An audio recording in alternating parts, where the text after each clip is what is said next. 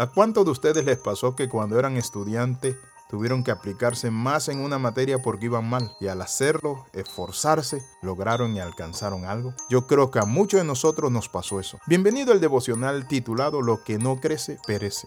Cuando hablamos del crecimiento, cada uno de nosotros ha sido llamado a crecer, a desarrollar la fe, a desarrollarnos en la vida empresarial, en la vida familiar. Todo lo que no crece es porque está enfermo y lo que está enfermo se estanca. Hoy quiero hablarle acerca de este tema muy importante. La palabra del Señor dice en 2 Pedro 3:18, antes bien creced en la gracia y el conocimiento de nuestro Señor y Salvador Jesucristo. A Él sea la gloria y hasta el día de la eternidad. Amén. Hay dos cosas que nos exhorta el apóstol Pedro a crecer. Crecer en la gracia y el conocimiento de Cristo Jesús. En cierta ocasión, oyendo a Otmandino, leí una frase muy famosa de él y dice lo siguiente, Dad siempre lo mejor que tienes. Lo que plantes ahora, lo cosecharás más tarde. Cuando estaba en la licenciatura, recuerdo que me sentaba en la primera silla para poner mucha atención porque quería sobresalir en la clase. ¿Y saben qué? Cuando me lo proponía, lo lograba y lo alcanzaba. Pero cuando en otro curso me reunía con otros amigos ya eh, que echábamos chistes, bromas, cuentos, ¿saben qué? Me atrasaba en la clase y mis calificaciones bajaban. Muchas veces nosotros podemos desenfocarnos en la vida y perder el crecimiento. Por eso la Biblia es clara cuando dice, antes bien creced en la gracia. ¿Qué significa crecer en la gracia? La gracia es un regalo inmerecido de Dios, pero aunque es un regalo inmerecido, nosotros debemos crecer en esa gracia y en el conocer a Cristo. Cada día debemos conocer más de Cristo,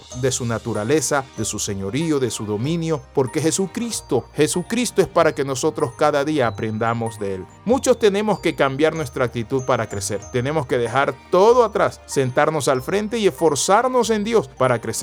No vas a crecer hasta que te lo propongas. No te esconda de los demás. Fíjate la meta de crecer. Crece en conocimiento, crece en educación, crece en profesionalismo, crece en tu carrera, crece en tus finanzas todo lo que puedas implementar para crecer, Dios nos llama a crecer. ¿Qué debemos hacer para crecer en el conocimiento de Cristo? Mucha gente piensa que se conoce al Señor en un cursillo bíblico y se olvida que conocer a Cristo es un asunto de todos los días, de relación, de buscarlo en oración, de leer la palabra, de escudriñar, de conocer su persona. Es interesante. Hace un tiempo atrás yo me metí en un curso de Cristología y fue para mí una gran bendición cuando estudié Cristología. Cómo Pablo miraba a Cristo. Pablo decía los siguiente, si para otro Cristo, hablando del Cristo histórico, si para Cristo es simplemente aquel que se cansaba, que fue crucificado en la cruz, que era humano, divino, pero allí estaba ese Cristo histórico. Pablo dice, de modo que de aquí en adelante a nadie conocemos según la carne, y si aún a Cristo conocimos según la carne, ya no lo conocemos así. Es decir, Pablo conoció un Cristo humanado, pero ¿saben qué? Pablo volvió a conocer a Cristo, un Cristo revelado, un Cristo de poder, un Cristo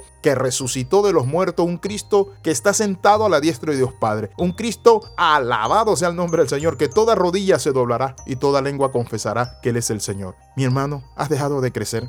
Has dejado de crecer en el conocimiento de Dios, de la palabra. Has dejado de crecer como esposo. Has dejado de crecer como padre. Podemos estancarnos en el conocimiento de nuestros hijos. Yo veo a muchos padres que han dejado de crecer en el conocimiento de sus hijos. Leen todo lo que es un niño, pero cuando viene la adolescencia, ¿saben qué? Es lo más difícil. Por eso hay un libro que le quiero recomendar a los padres que sus hijos ya van entrando a la adolescencia. Ayúdeme, soy padre de un adolescente. Ese es el título de un libro. Ahora, ¿qué quiero con esto? ¿Cómo podemos crecer? En primer lugar, buscar lugares y personas que te ayuden a elevar tu espiritualidad. Hay un famoso dicho que dice, el que vuela con las águilas, claro que sí, deja de escarbar con las gallinas. No dejes de ir a la iglesia, a los estudios en casa, ni tampoco dejes de rodearte de amigos que amen a Dios, de gente positiva, de gente productiva, de gente que agregue valor a tu vida, de gente que te inspire, de gente que te modele. Eso es muy importante.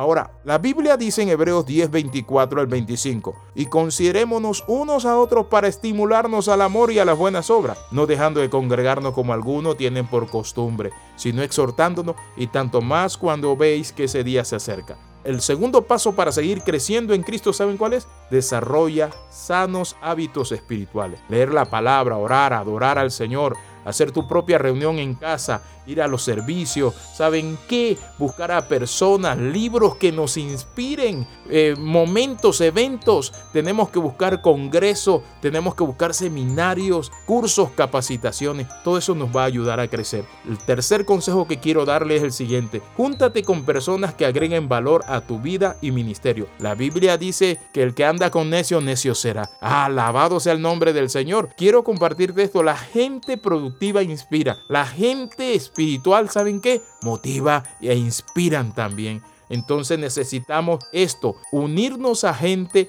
que tenga un criterio, una visión casi parecida a la nuestra hacia donde nosotros vamos, cuyos objetivos tenemos.